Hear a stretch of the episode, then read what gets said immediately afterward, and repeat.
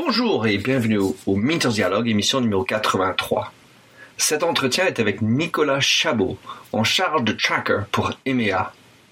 Tracker, créé en 2008 par deux Français installés aux États-Unis, est un outil pour aider à élaborer des stratégies d'influence en ligne. Visant des agences de communication et les marques qui souhaitent identifier et gérer leurs influenceurs, Tracker propose une solution vraiment intéressante. Avec Nicolas, nous discutons également de comment mieux gérer ces influenceurs et les particularités du marché français. Bonne écoute.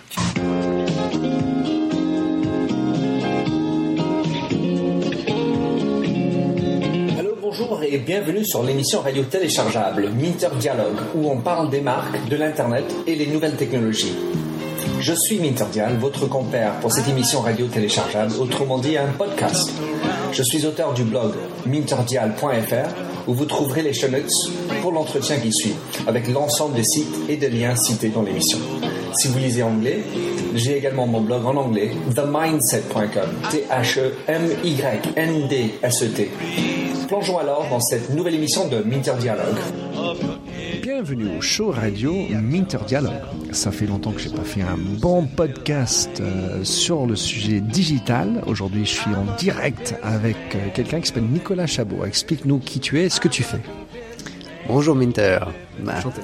enchanté d'être avec toi. Je, je m'occupe du développement en Europe de Tracker.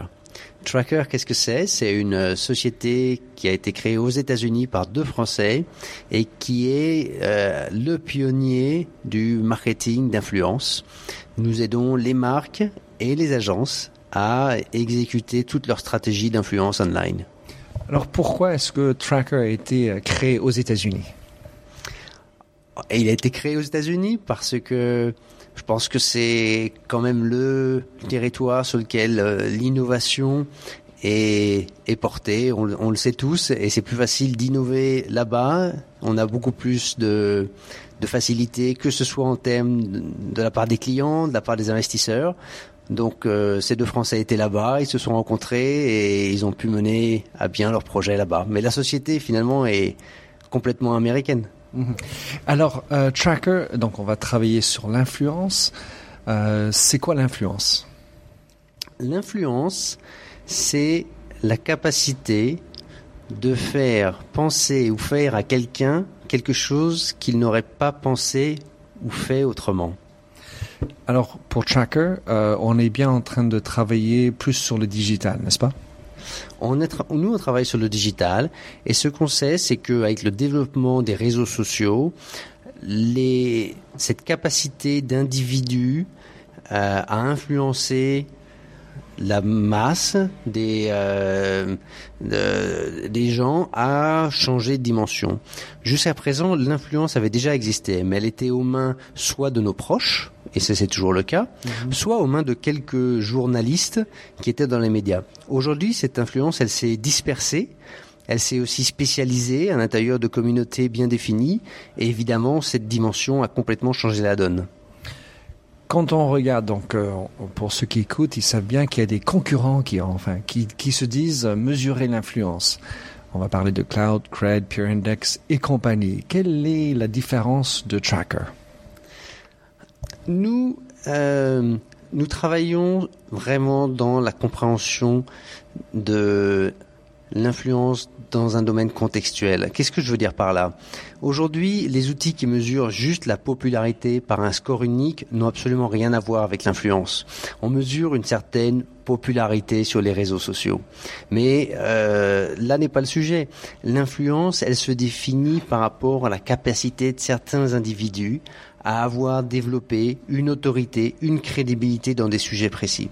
Et c'est là que euh, Tracker apporte une approche nouvelle parce que nous identifions les individus qui ont été les auteurs, ont publié des contenus sur des sujets très précis.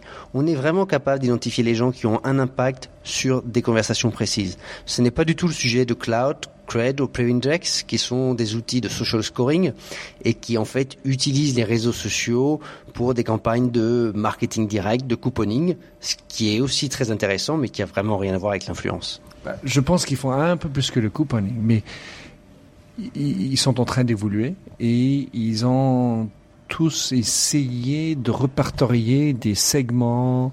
Ils donnent un score, mais sur des catégories maintenant. Enfin, quant à Cred, par exemple, ils, ont des huit catégories, quelque chose comme ça, où ils, mettent un score.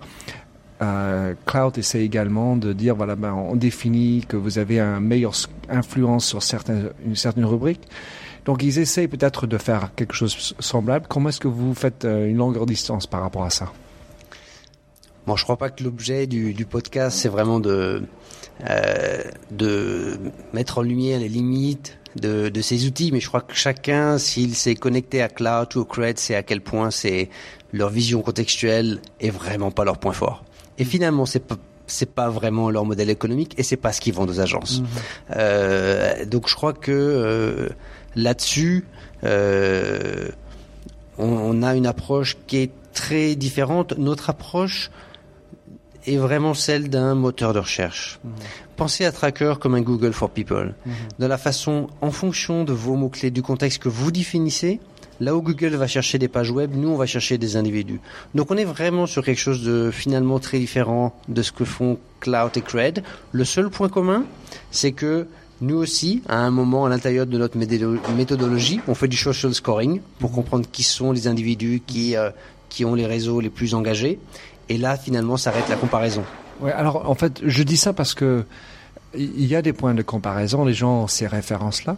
En revanche, ce que je voudrais comprendre mieux, et je pense intéressant, c'est de vraiment bien saisir comment est-ce que Tracker fonctionne, parce que là, il y a la différence. Tracker fonctionne en, identifiant euh, des personnes et en les classant en fonction de trois scores que nous calculons que nous appelons les, les 3 R, que d'ailleurs euh, Brian Solis a repris dans une de ses publications l'année dernière sur l'influence. Je mettrai ça dans les chaînes, si tu me le donnes. Voilà. Euh, et donc ces 3 R sont Reach, Resonance et Relevance. Reach est une mesure de la taille de l'audience de cet individu à travers l'ensemble des plateformes qu'ils utilisent.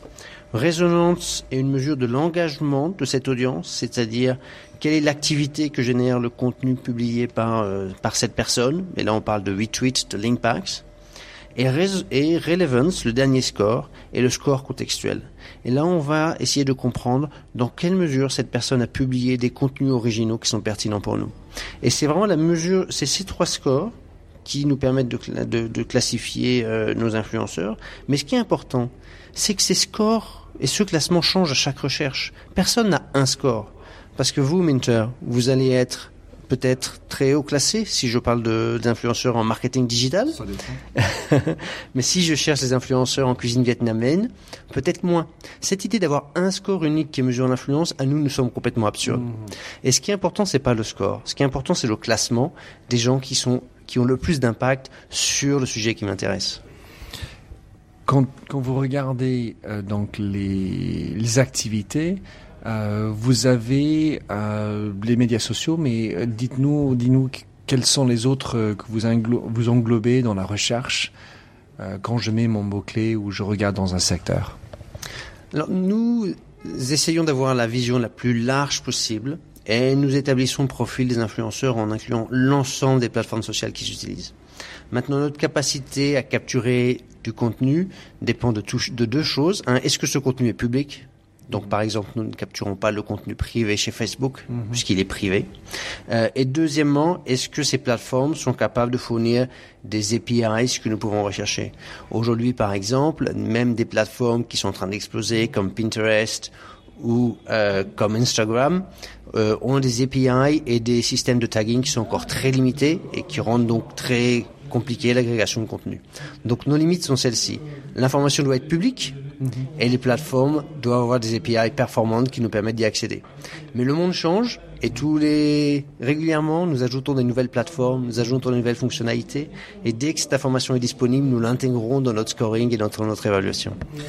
Pour être dans le back office de chez Tracker, à combien donc en t'écoutant est-ce que il y a une vraie guerre sur l'accès à ces API est-ce que c'est un, un guéguerre euh, comme dans les bons guerres ou c'est euh, tout le monde a accès au même moment? Comment ça se passe? Écoute, je suis pas moi-même le mieux placé chez Tracker pour euh, savoir ce qui se passe euh, sous la table. Ce qui est sûr, c'est que euh, c'est peut-être une des raisons pour laquelle être basé à San Francisco fait la différence. Mhm. C'est-à-dire que la Silicon Valley, c'est aussi un monde de réseau, c'est un monde de connaissances, mhm. c'est un monde de gens qui travaillent ensemble, et peut-être que les API ne sont pas les mêmes pour tout le monde. Cool, je comprends. Alors, euh, sur la résonance, tu parlais des trois R tout à l'heure. Sur la résonance, on va parler de ben, combien de partages se sont faits par rapport à une activité, un contenu partagé, de retweets, euh, commentaires, etc. Est-ce que il y a un bon raisonnement pour donner des valeurs différentes par rapport à chaque moyen de partage? C'est-à-dire un retweet par rapport à un like, par rapport à un, un partage ou un commentaire positif ou négatif. Comment est-ce que, quelle est votre philosophie par rapport à ça? Est-ce que tu penses que ça a un sens comment, comment on gère ça quand on est une marque? Écoute, c'est vraiment une question qui prête à, à, énormément de discussions. Euh, c'est l'idée. C'est l'idée. Euh, nous, chez Tracker, on a une, notre vision, c'est que notre scoring, il est dynamique.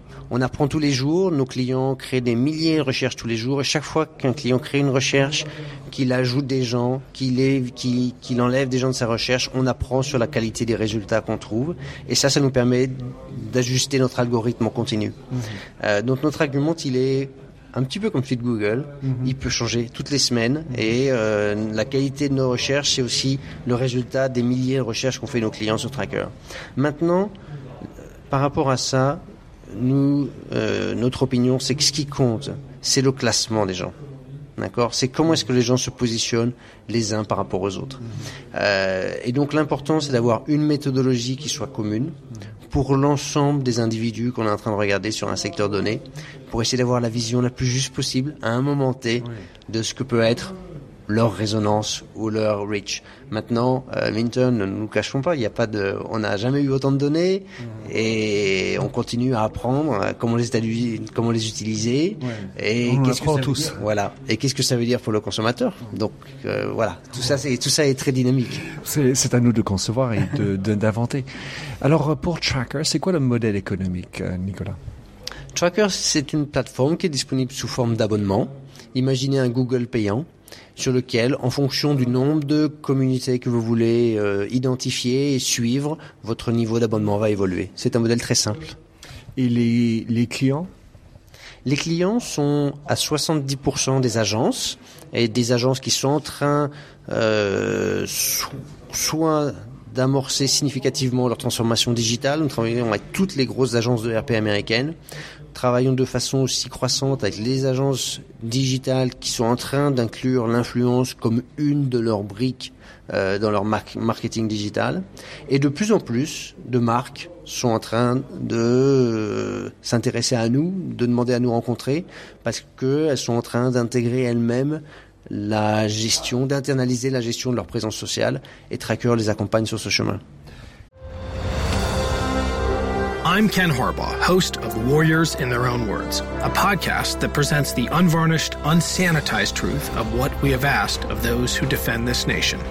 As a country, we need these stories more than ever. Stories from Americans who have borne the battle, including 30 year old remastered interviews with veterans from World War I recounting their time in the trenches of Europe and with veterans from World War II, Korea, Vietnam, and from our most recent conflicts in Iraq, Afghanistan, and other battlefields Americans may never have heard of. Hear their stories by listening to Warriors in Their Own Words wherever you find podcasts. Quand une agence euh, prend Tracker et le vend une marque, il le fait sous marque blanche ou il, garde Tracker et ça l'intéresse de garder la marque Tracker Je crois qu'il y a autant d'agences que de modèles.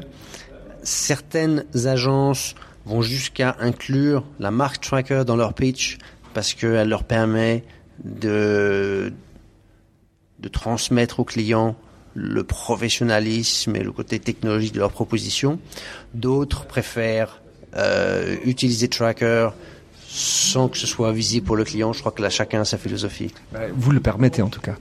Euh, alors Nicolas, un peu en mettant à, côté l'outil en lui-même, tu es patron d'une marque euh, et tu te dis que l'influence est importante. Quels sont les, conseils que tu lui, enfin, je le suis, et toi tu me, tu me conseilles, je le suis peut-être le patron d'une marque, comment tu me conseilles euh, dans de, de, améliorer, approfondir, euh, optimiser une stratégie, et, chercher des influenceurs? L'influence euh, est partout. Il y a un, ami qui s'appelle Philippe Sheldrake qui a, qui a écrit un livre sur le business of influence. Tu connais Philippe? Et euh, dont le sujet est justement celui de démontrer que l'influence à l'ensemble des processus de l'entreprise.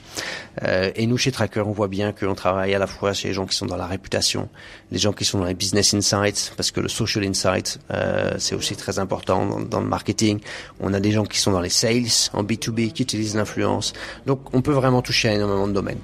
Maintenant, je crois que le domaine le plus puissant, et celui sur lequel euh, je crois que les, marques doivent vraiment commencer à travailler très sérieusement, c'est comment ce marketing d'influence doit s'inscrire dans leur mix de communication globale. Et comment à l'intérieur de leur mix de médias, à côté de leur investissement en médias traditionnels, leurs médias digitaux, en display, en search technology, leur investissement social, qui aujourd'hui excessivement concentré sur les grosses plateformes que sont Facebook et Twitter parce qu'ils des, des, donnent des produits finalement assez intégrés, packagés. Il y a un énorme monde autour du web social d'influence auquel sont confrontés nos, nos, consommateurs le long de leur customer journey. Et aujourd'hui, tout ce monde d'influence-là est extrêmement maltraité par les marques. Et je crois qu'aujourd'hui, le gros sujet, c'est comment est-ce que je peux développer une politique d'influence cohérente, structurée, organisée qui me permet d'intégrer cette dernière brique à l'ensemble de, de, mes outils de communication digitale.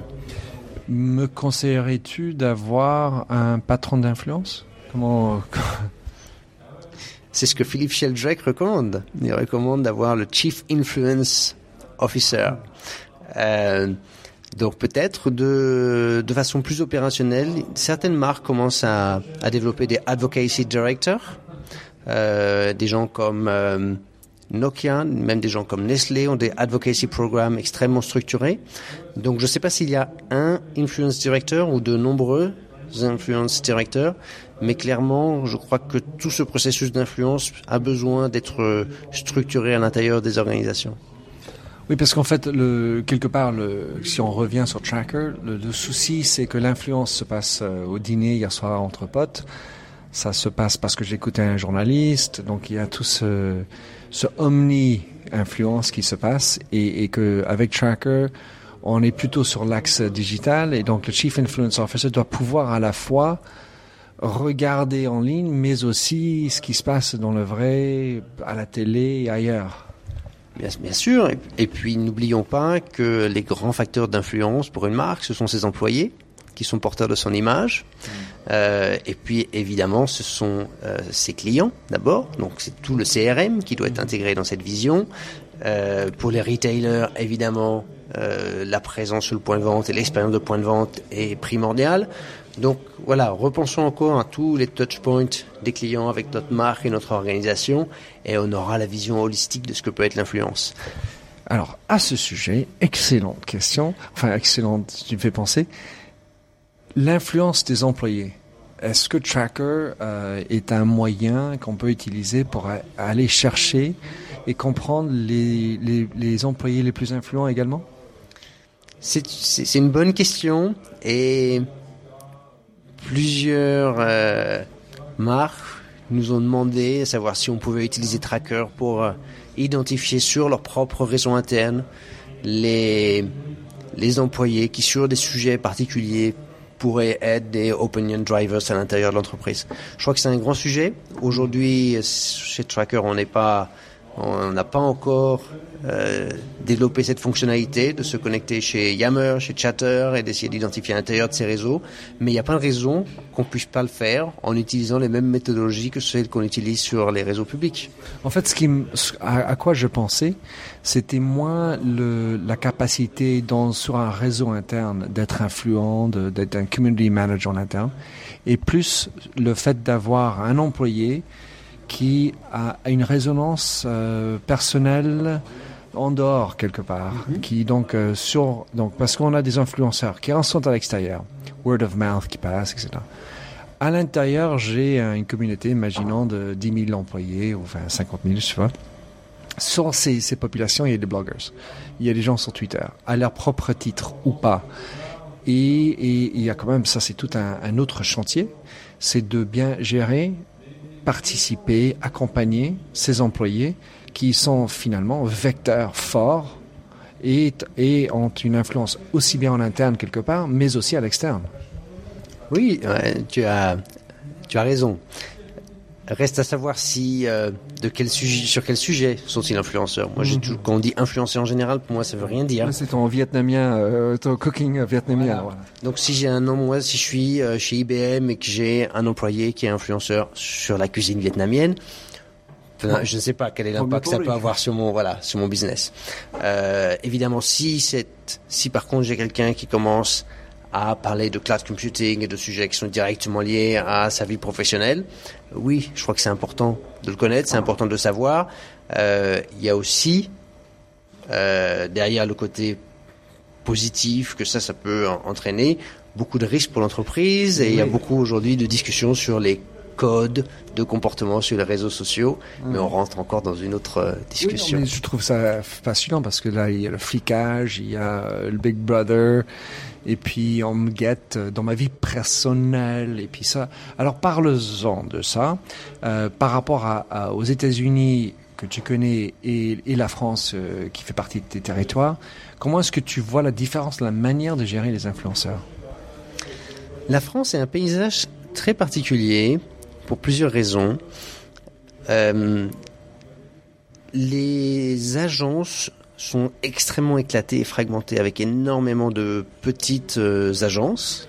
Euh, Tu parles des agences digitales parce qu'il y a quand même des gros Français, euh, agences françaises euh, qui dominent quand même. Oui, malgré tout, si tu regardes les statistiques, au-delà de cette concentration de, de- de la présence de Publicis et de Havas, malgré tout, les budgets, les agences sont extrêmement fragmentés en France, beaucoup plus en tout cas que dans le monde anglo-saxon.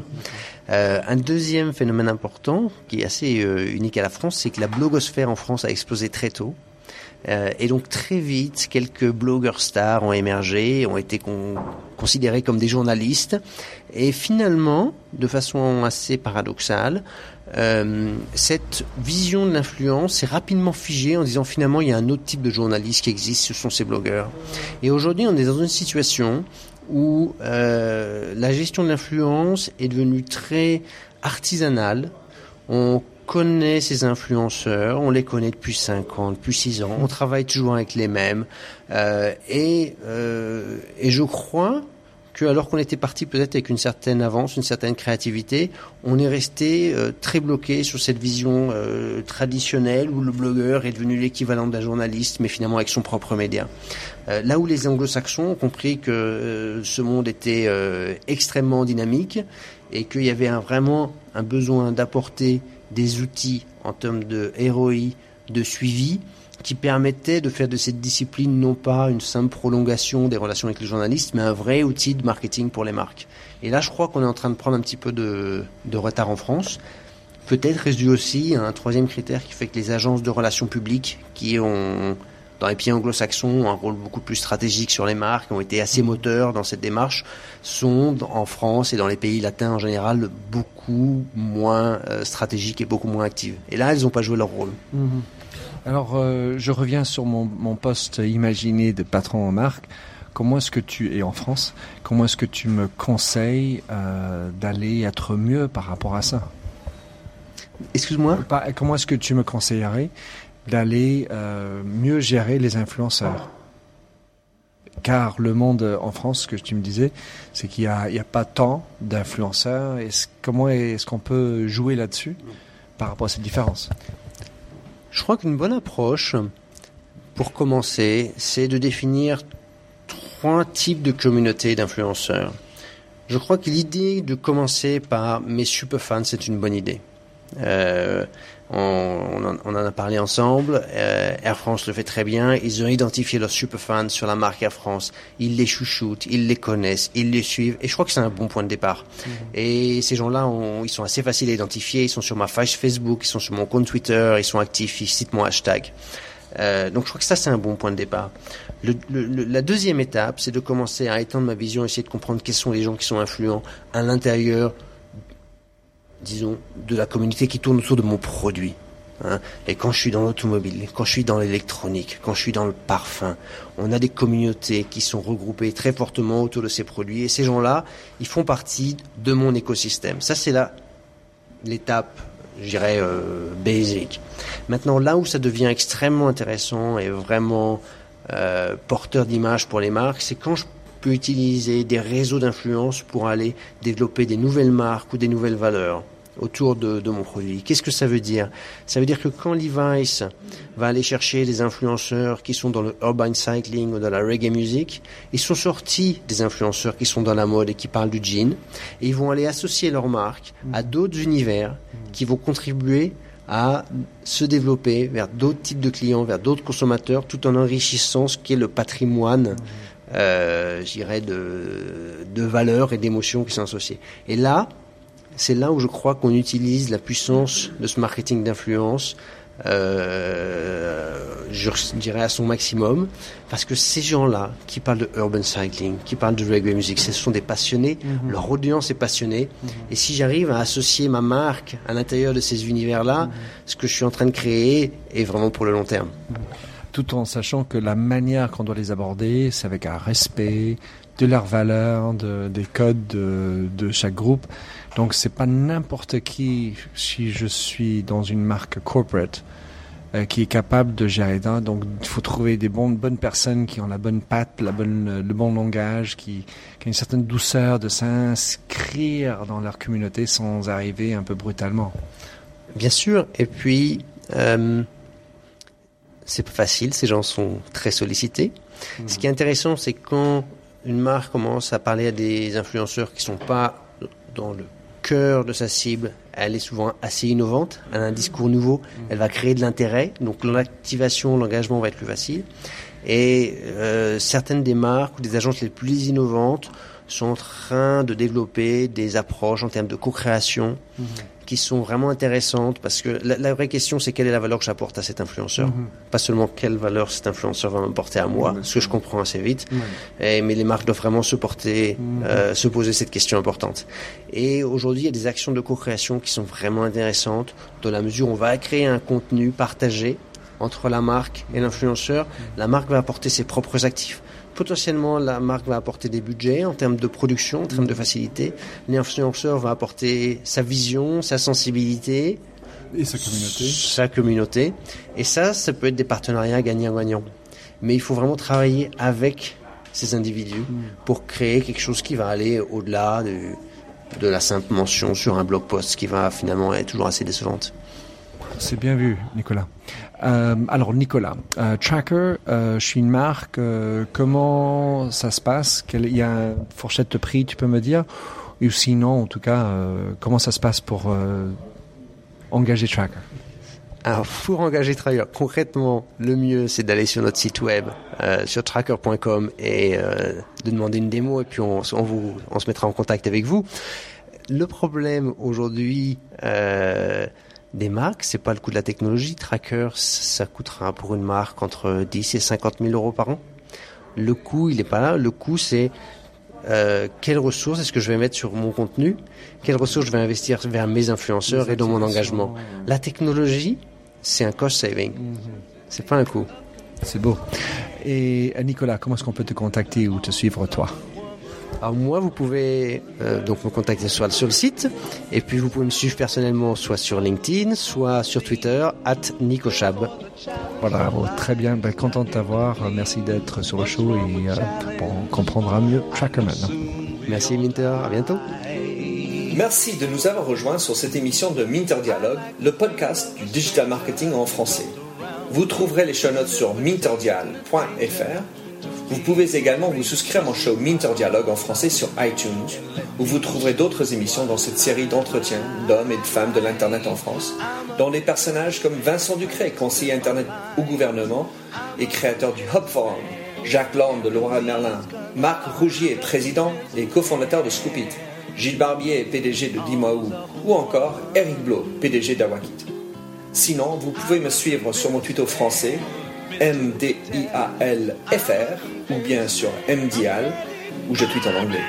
Enfin, vous pouvez aussi me retrouver sur mon site anglophone themindset.com T-H-E-M-Y-N-D-S-E-T où j'écris sur les enjeux des marques et le digital marketing. Faites du podcasting, c'est une nouvelle forme de consommation de médias. C'est pratique, c'est mobile. S'il vous plaît, partagez ou tweetez si cette émission vous a plu. Bonne continuation, où que vous soyez en train de l'écouter.